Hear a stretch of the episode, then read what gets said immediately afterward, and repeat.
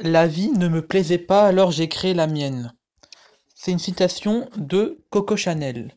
Bonjour à toutes et à toutes et bienvenue dans ce nouveau podcast.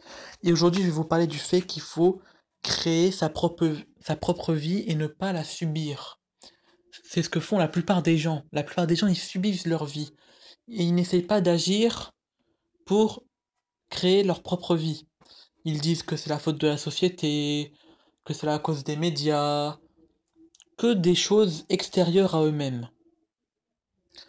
La vie parfois peut nous faire nous nous sentir ennuyés, coincés ou frustrés. Alors que les responsabilités s'empilent, nous pouvons nous sentir comme si nous sommes à court d'options pour de nouvelles sensations ou d'aventures. Et plus le temps passe, plus nos responsabilités augmentent.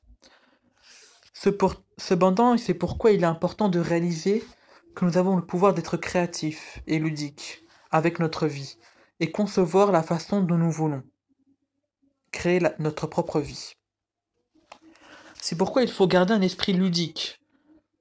Et le fait de garder un esprit ludique peut considérablement améliorer notre quotidien.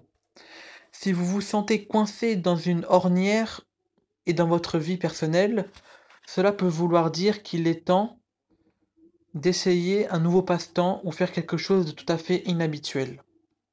Parce que le fait de faire tout le temps la même chose, ça va créer une routine qui va vous ennuyer et qui va vous coincer et frustrer à force de répéter tout le temps la même chose.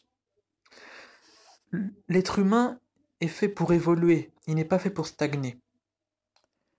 Si vous vous sentez coincé au travail, cela peut vouloir dire que vous devriez essayer de parler à votre superviseur ou même chercher un nouveau cheminement de carrière.